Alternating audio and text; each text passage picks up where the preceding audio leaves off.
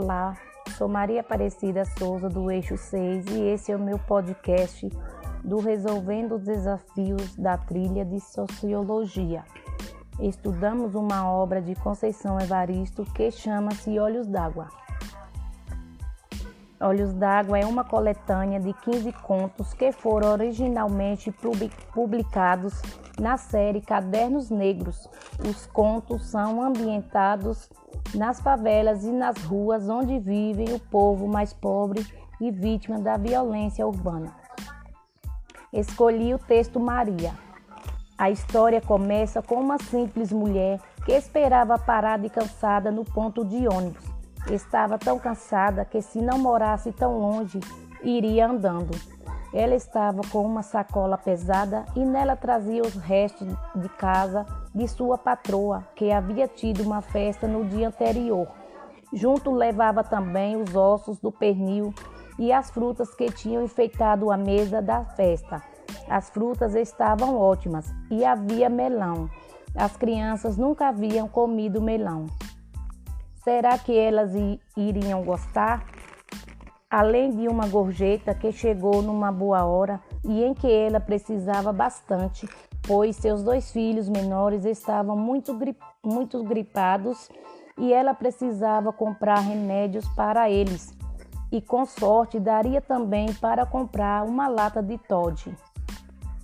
Maria, como se chamava, havia cortado a palma de sua mão com uma faca a laser enquanto cortava o pernil para sua patroa. Ao entrar no ônibus, logo percebeu que não estava muito cheio, que havia lugares para ela sentar.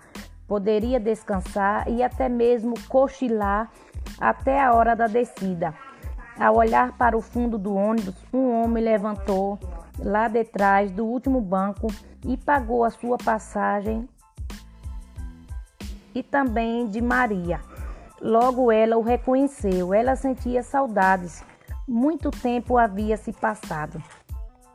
O homem sentou-se ao lado dela e ela logo lembrou de seu passado, do homem deitado com ela, da vida dos dois no barraco, dos primeiros enjoos, da barriga enorme que todos diziam de gêmeos, e da alegria dele ao ver e dizer: Nasceu, que bom, é um menino.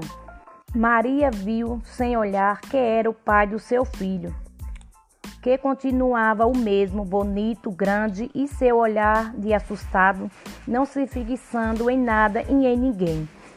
E o menino, Maria? Como vai o menino? Cochichou o homem. Sabe que sinto falta de vocês? O homem continuava a falar, mais a, mais a mantida estático, preso fixo no banco, cochi, cochichava com Maria, sem entretanto olhar para o lado dela. Dessa vez ele cochichou um pouquinho mais alto, ela ainda sem ouvir direito. Adivinhou a fala dele. Um abraço, um beijo, um carinho no filho. E logo após levantou rápido, sacando a arma. Outro lá atrás gritou que era um assalto. Muito medo, não dos assaltantes, não da morte, mas sim da vida. Ela tinha três filhos. O mais velho, com 11 anos, era o filho daquele homem que estava ali na frente com uma arma na mão. Enquanto recolhiam os pertences de todos que haviam no ônibus, Maria se perguntava como seria a vida de seus filhos sem ela. Era a primeira vez que ela via um assalto no ônibus. Maria não tinha nada para dar aos assaltantes, a não ser uma sacola de frutas, ossos de pernil e uma gorjeta de mil cruzeiros, pois não tinha relógio no braço e nem anéis em suas mãos. Nela tinha apenas um profundo corte feito com faca laser que parecia cortar até a vida. Sem levar nada de Maria, os assaltantes desceram rápido. Maria olhou, saudosa e desesperada, para o primeiro. Foi quando viu, acordou a coragem dos demais.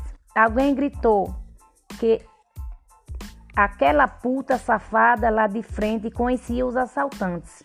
Maria se assustou. Ela não conhecia o assaltante algum. Conhecia apenas o pai do seu primeiro filho, conhecia o homem que tinha sido dela e ela ainda o amava há tanto. Ouviu uma voz que dizia: Negra safada, vai ver que estava de coloio com os dois. Outra, outra voz vinha de lá do fundo do ônibus. Acrescentou: Calma, gente, se ela estivesse junto com eles, ela teria descido também. E foi a que alguém perguntou que ela não havia descido apenas para disfarçar. E estava mesmo com os ladrões, pois foi a única a não ser assaltada. Maria, assustada, olhou em direção de onde vinha a voz e viu um rapazinho negro e magro com feições de menino e que relembravam vagamente o seu filho. A primeira voz a que acordou a coragem tornou-se um grito. Aquela puta, aquela negra safada estava com os ladrões. O dono dessa voz então caminhou em direção a Maria a mulher teve medo e raiva. Que merda, não conhecia assaltante algum e não devia satisfação a ninguém. Olha, além de negra, ainda é atrevida, disse o homem, lascando um tapa no rosto da mulher. Alguém gritou para alguém gritou para linchá-la.